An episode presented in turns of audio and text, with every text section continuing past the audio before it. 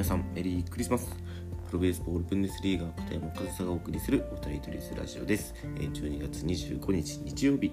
クリスマスですね、えー皆さんは今日はどんな一日を過ごすご予定でしょうか。えー皆さん一人一人が素敵なクリスマスを過ごせればいいなと思いますが、今日も配信はやっていきたいなというふうに思います。そして今日の配信なんですけどかなりのビッグニュースが、えードイツ野球界そして強いて言えば日本野球界にも影響するようなビッグニュースが昨日12月24日に、えー発表されました。でそれが何だったかというと、えー DNA 阪神ロッテなど NPB 日本のプロ野球でも活躍しメキシコなど海外でもプレー経験のある久保康友投手が来シーズンドイツブンデスリーガでプレーをするドイツブンデスリーガの北部にあるハンブルクスティーラーズと契約を結んだという発表がそのハンブルクスティーラーズの公式 SNS から発表があってですねそれが元日本のプロ野球選手が、ドイツへ来るということでそのハンブルクスティーラーズの公式の発表が、え日本のメディアなどで取り上げられ中にはね今僕が言ったこの久保選手が来年ブンデスリーガドイツの、えーリーグでプレーするということをもう知っていた方もいるかもしれません。それで、昨日ちょっとねドイツ野球というね、えーワードがツイッター上などで少し盛り上がってはいたんですけどいや元 NPB 選手が来ましたね。まあ久保選手というともちろん僕も、えー子供の頃から見ていた投手ですしま NPB でもね97勝ですかねしっかり結果を残されている方で、まあ、その日本のプロ野球でそんなに姿を見なくなったくらいのタイミングでねメキシコに行かれるということでまた少し脚光を浴びた方だと思います。でその方が今度はドイツに来ると、まあ、これまでね、えー6シーズンドイツでプレーをしてきた僕の目からこのニュースを見るとですね、まあ、その一番の影響は日本への影響だと思います。こうやって久保選手のような日本で知名度のある選手がドイツでプレーをするっていうことはこれまでなかなかなく、まあ、これまでプレーした中で日本人に一番知名度があったのが、えーこれも元 NPB 選手で、まあ、その日本でプレーした経験のある2000年代に活躍したカルロス・ミラバル投手ですね。日ハムでプレーをしていたカルロス・ミラバル投手が2018年に、えーブンデスリーガでプレー監督兼選手としてプレーをしていたので、まあ、カルロス・ミラバル選手の名前を覚えてる人も中にはいるのかなというふうに思いますが、まあ、日本人選手でね、えー元 NPB で、えープレーをした経験がある選手が行くというのはやっぱ日本人に対する影響日本でもやっぱりニュースにもなりますしま僕がいつもあのこの「またイベイズラジオ」でね、えー話す内容を参考にしているそのフルカウントさんだったりその日本のメディアが、えー取り上げ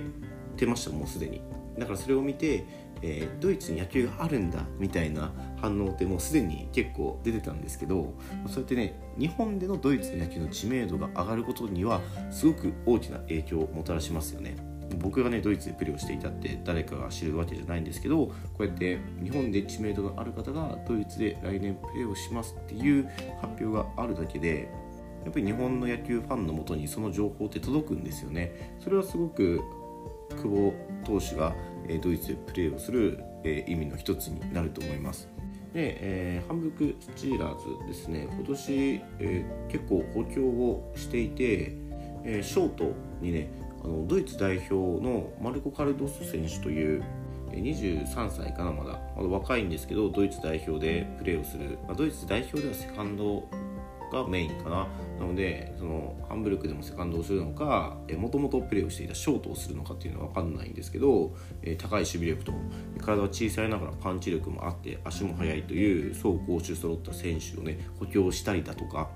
まあ、毎年数名の外国人選手は抱えるような、えチームでここ数年優勝とまではいかなくても基本的には A クラス、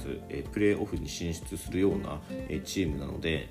その久保投手からしてもねその野球の知名度が低いドイツで プレーをして、えー守備のミスに足を引っ張られてみたいなことになるようなチームではないので、まあ、その辺りはね久保投手には安心してほしいなと思いますしまあ、今回ねこの久保投手がドイツに行かれるということでドイツ野球を知った皆さんも本当に野球の知名度ないからといって草野球レベルの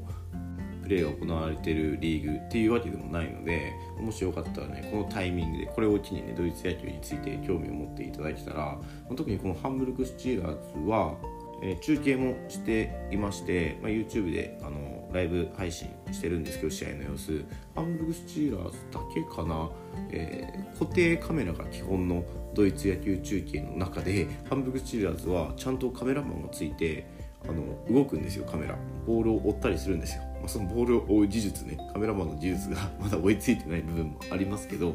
えー、配信もやってるのでね、えー、来季必ずドイツに投げる久保投手の姿というのは日本から見ることもできます、まあ、その久保投手目当てでもいいのでねドイツ野球を見る機会が日本人に対してあるっていうのは、まあ、ドイツ野球でプレーをしている僕からすると、まあ、すごくありがたいことだなというふうに思います。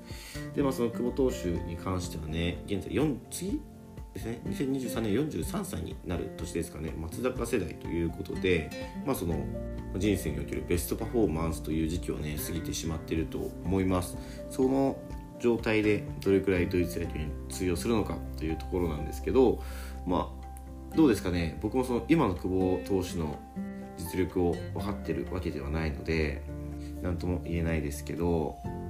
正直にね正直に言うとそんな元プロ野球選手だからえー、無双できるドイツ野球は手も足も出ないみたいなことはまずありえないと思います。まあ、ドイツ野球といえど助っ人外国人投手に求められる、まあえー、ラインっていうのはピッチャーだったらやっぱり球速はね140キロ後半からもうできれば150キロを超えてきてほしいっていうのがそのドイツ野球側から求める外国人選手のレベルですしそういったレベルを求めていくとやっぱりえー、独立リーガー、えー、マイナーリーガー下手したら元メジャーリーガーピッチャーで元メジャーリーガーまだいないのかな。逆にドイツ野球で無双してドイツ野球も完璧な成績を残して、えー、ニューヨークヤンキースに契約したっていう選手も過去いたので求められるレベルっていうのはねかなり高いと思います。だからこそ今後ね日本からドイツに行くって考えた時にやっぱり NPB っていう肩書きがないとなかなか助っ人外国人とは受け入れられないようなレベルではあるんですよね。でもその久保選手はね NPB という肩書きを持っていますがその NPB から離れたのは結構何年前になるんですかね。ちょっと前ですよね。でベストパフォーマンスとはいかない。で年齢も40代を超えてきている。まあ、今でもね現役来年はどうなのかな？46歳かな、えー、ラミレス投手というドイツ野球界のレジェンドがいるんですけど46歳で、えー、投げてるラミレス投手選手兼任監督ベルリンでやってますけどね、まあ、その選手もレジェンドとはいえやっぱりもうそろそろドイツ野球の第一線で、えー、抑えていくのは難しくなってきているので、まあ、久保選手が通用するかどうかっていうのはね決してね、え全く通用しないみたいなことはないとは思うんですけど元プロ野球選手だからもう余裕で無双できるようなリーグではないということは、ね、確実に言えるかなと、まあ、そういったことも踏まええー、NPB という肩書きのある選手がどれくらい通用するリーグなのかっていうのはね今回今回という来季ね、えー、判明すると思いますのでその辺りもねすごく楽しみで日本とドイツの比較がしやすくなりますよねそうなってくると、まあ、そんな感じですごくえドイツ野球が日本に認知されるいいきっかけになると思うので、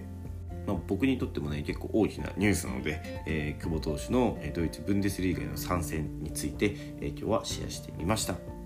はいということで、えー、今日はクリスマスです。僕はねクリスマスも野球をする一日になるんですけれども皆さんもね、えー、ぜひぜひ素敵な一日をお過ごしください、え、今日も最後までお聴きいただきありがとうございました。片山和沙でした。Música